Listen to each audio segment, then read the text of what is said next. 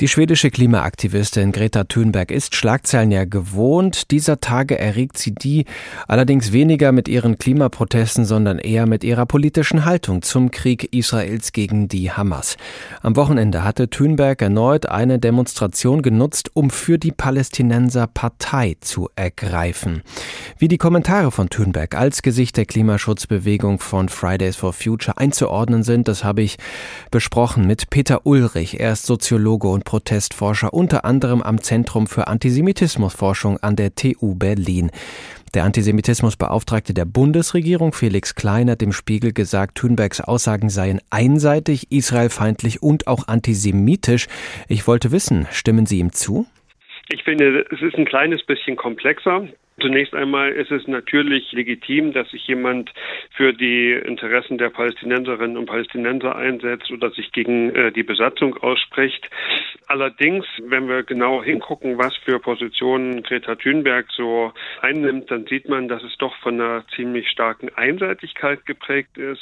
Also sie hat sich lange überhaupt nicht zu den äh, Angriffen der äh, Hamas und dem Massaker der Hamas in Israel geäußert, mhm. dann nur nachgereicht, das mhm. sei doch im Grunde genommen selbstverständlich, während sie sich äh, massiv gegen das israelische Vorgehen ausspricht. Sie hat Social Media Posts von Organisationen mit, äh, sagen wir, mindestens zweifelhaften Ruf geteilt. Ich glaube, man muss das Phänomen anders, als das viel in Medien diskutiert wird, nicht in erster Linie als Ausdruck von Antisemitismus sehen, aber als Ausdruck von einer sehr einseitigen und radikalen Sicht auf den Nahostkonflikt, die in der globalen Linken auch relativ weit verbreitet ist. Und das ist eine Sichtweise, die sehr von Palästina-Solidarität geprägt ist und von einer Art von Palästina-Solidarität, die offensichtlich nicht in der Lage ist, Empathie für jüdische Opfer äh, zu empfinden. Das ist glaube ich, die Problematik. Und da gibt es eine Grauzone, wo durchaus auch mindestens eine Anschlussfähigkeit an Antisemitismus besteht. Also das merkt man beispielsweise an den äh, Social Media Posts äh, mhm. von Greta Thunberg auch,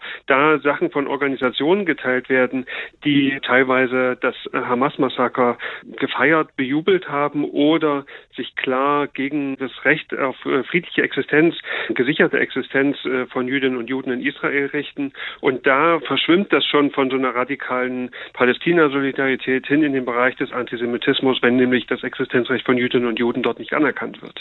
Jetzt kommen hier ja verschiedene Dinge zusammen. Der Krieg im Nahen Osten ist das eine, der Klimaschutz und die Aktivitäten von Fridays for Future sind das andere.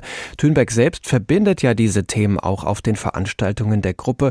Wie groß ist da aus Ihrer Sicht das Spaltungs- oder auch das Konfliktpotenzial?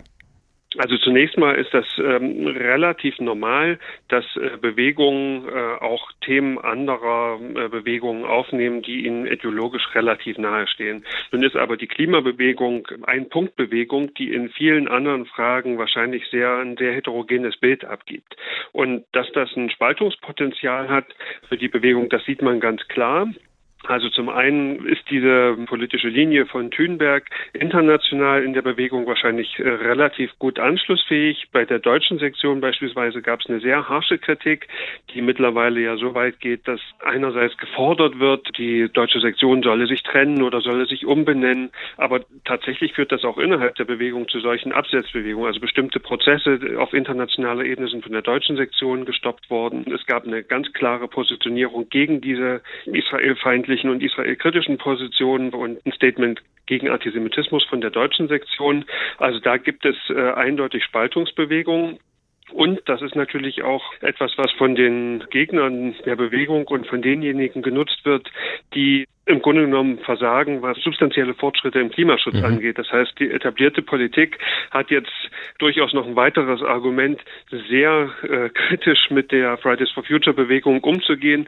Aber ähm, da sieht man schon ziemlich klar, dass das auch Aspekte von einem Ablenkungsmanöver angesichts des eigenen politischen Versagens im Bereich Umweltschutz hat.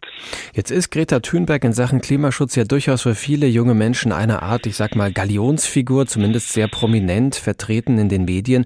Inwiefern kann sie diese Menschen auch prägen, wenn es jetzt um die Haltung zum Krieg im Nahen Osten geht? Ja, mit Sicherheit hat sie Einfluss und die Art und Weise ihrer Positionierung hat Einfluss darauf, wie auch diese Frage wahrgenommen wird, einfach aufgrund ihrer Reichweite, ihrer Sichtbarkeit. Die Frage ist natürlich auch, ob äh, die aktuelle Kritik an ihren Positionen vielleicht auch dazu gewissen Reflexionsprozessen führt. Also ein Beispiel ist vielleicht, sie hat ja ein Bild von sich mit äh, Mitstreiterinnen gepostet, wo eine Krake, ein Plüschtier in Form einer Krake im Hintergrund war. Das hat sehr viel Ausgelöst, weil das äh, als antisemitisch gedeutet werden konnte. Ihr, so sagt sie es, war das überhaupt nicht klar. Sie hat das Bild entfernt. Vielleicht ist das nur strategisch, vielleicht ist das aber auch möglicherweise ein Ausgangspunkt für eine äh, weitere Reflexion. Aber man sieht schon auch, dass sich die Bewegung Fridays for Future international in eine andere Richtung entwickelt, also von so einer Einpunktbewegung hin zu einer, die sich radikalisiert, auch aufgrund der Tatsache, dass substanzielle Erfolge ihrer Politik eigentlich ausgeblieben sind. Das heißt, dass die etablierte Politik eigentlich so weitermachen kann. Mhm. Also das ist ein, noch ein bisschen offen. Das ist aber auch schwierig einzuschätzen, weil die Bewegung ist ein großes Netzwerk. Das ist keine zentralisierte Organisation. Luisa Neubauer hat gesagt, im Grunde genommen ist es ein Netzwerk von Telegram-Gruppen. Also das kann sich in verschiedene Richtungen entwickeln und das wird jetzt auch international ein bisschen auseinandergehen.